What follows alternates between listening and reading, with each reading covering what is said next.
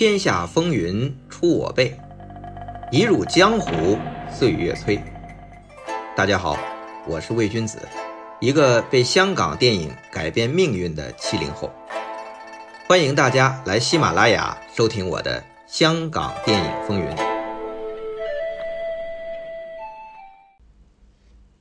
呃，没想到啊，这个新艺城一讲都讲了九期了，到今天这个专题就到第十讲了。放心，这回真的是最后一讲了。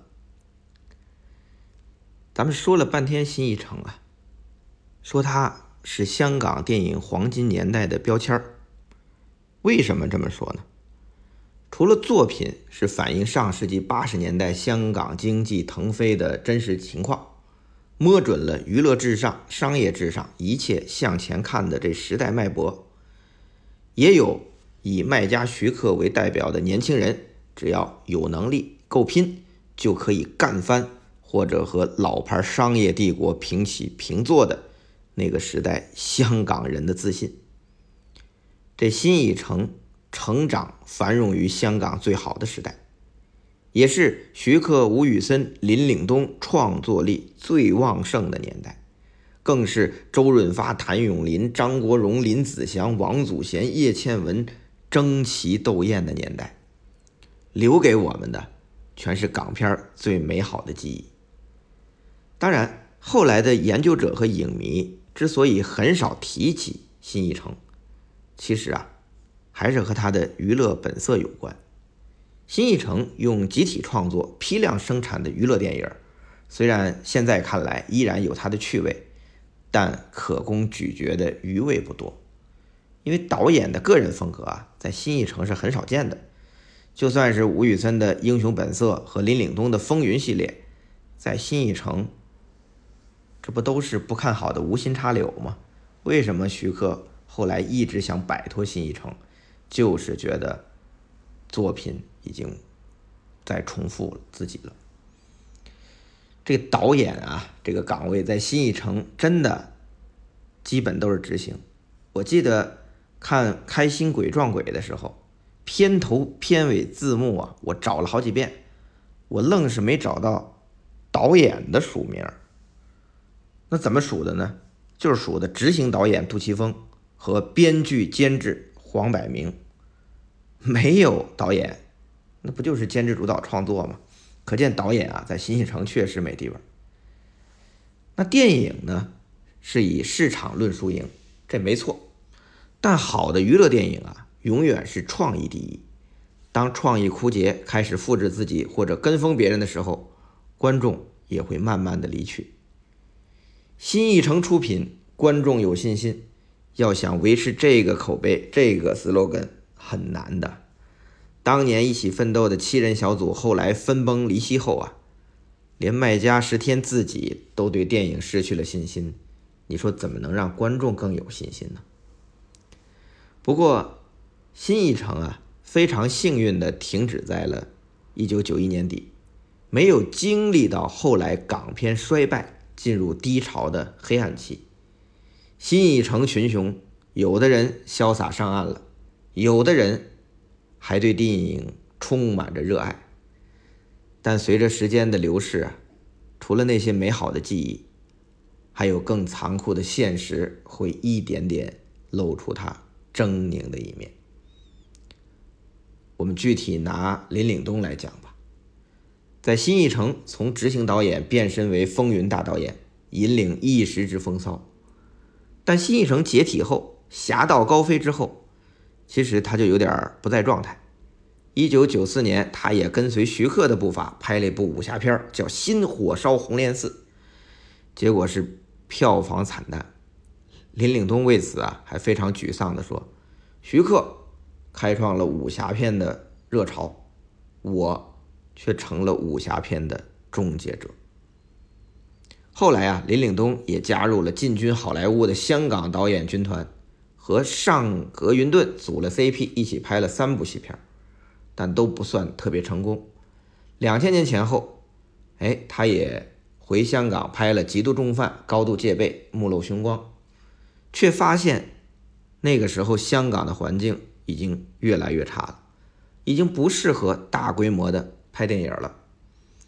那合拍片的年代，林岭东和两位老友徐克和杜琪峰用 TVB 拍剧的方式，那什么方式呢？就是故事接龙，你拍第一段，我拍第二段，然后续第三段。他们拍了一部电影叫《铁三角》，那部戏虽然是玩票心态，但林岭东的部分还是颇有神采的。那说到我个人和林岭东导演第一次接触，就是二零零七年。他与徐克、杜琪峰就联手执导的这个《铁三角》来内地宣传。那个时候正好赶上我写的一本关于香港电影的书，叫《江湖外史之港片残卷》出版。那当时我还在媒体，有机会做他们的访问，那太兴奋了，因为这是我与三位偶像的头次见面啊！一见面不由分说，先送三本书。林岭东好奇啊，他翻开目录。当场念出了一个标题，叫“银河洗尽洒年泪，今朝始作花钟馗”。啊，林岭东是用粤语，就广东话念的，正是我写的杜琪峰那篇的回目。林岭东出身 TVB 艺员训练班，见媒体啊，却自称自己有点怕生，我得戴墨镜，但他的声调很有味道，起码够格做配音演员。我再见到林岭东是二零一一年《龙门飞甲》的首映，我在人群中见到低调出席的林导演，这回他没戴墨镜，我一看到林导演是见猎欣喜，不由分说拉他合影，当晚还发了微博，还正好第二天晚上有缘再聚，聊的挺热闹之后，林导演就埋怨我说，这公众场合啊，他都是戴墨镜的。昨晚这老友徐克首映，他本来是偷偷去看，他不想让人发现，那结果还是被我抓住了。不被认识就可以做坏事儿啊，哈哈！林岭东是这么开玩笑的，他这个人是爱开玩笑。我听他讲起过麦当雄练气功的故事，我当时真是笑的不行。后来呢，又和林导演还有几次相聚，就觉得他是很有江湖气。兴致高的时候，片刻就可以让人如沐春风；聊得久了，也有对这个时代的不理解。一番指点江山之后，也都化作了阵阵叹息。呃，通过和林导演的这几次交往呢，我个人觉得他的晚年是有点落寞的。相比两位好朋友杜琪峰和徐克，杜琪峰是不急不躁地拍他港式的警匪动作片。多次入围国际影展，徐克呢，则是合拍片最成功的香港导演之一，红色主旋律类型化的《智取威虎山》都能拍得那么神采飞扬，这也和他一贯的求新求变的作风有关。那在前几年呢，林导演想重现港片火爆当年之勇，就回归香港本土，拍了两部警匪动作片《迷城》和《冲天火》，可惜。真的是可惜，没有做到杜琪峰以静制动的那个宗师气度，反而失之于草率急躁，不复当年龙虎风云的神采了。其实啊，这也很容易理解，那个风云际会、意气风发的时代已经过去了。年过花甲的林岭东也不再是当年任性妄为的阿东了。他一直说他是凭本能和直觉拍戏。未必能适应现在这个时代，而且也不是所有创作人都能跟上这个时代，既求新求变，又能兼顾市场的，有几人呢？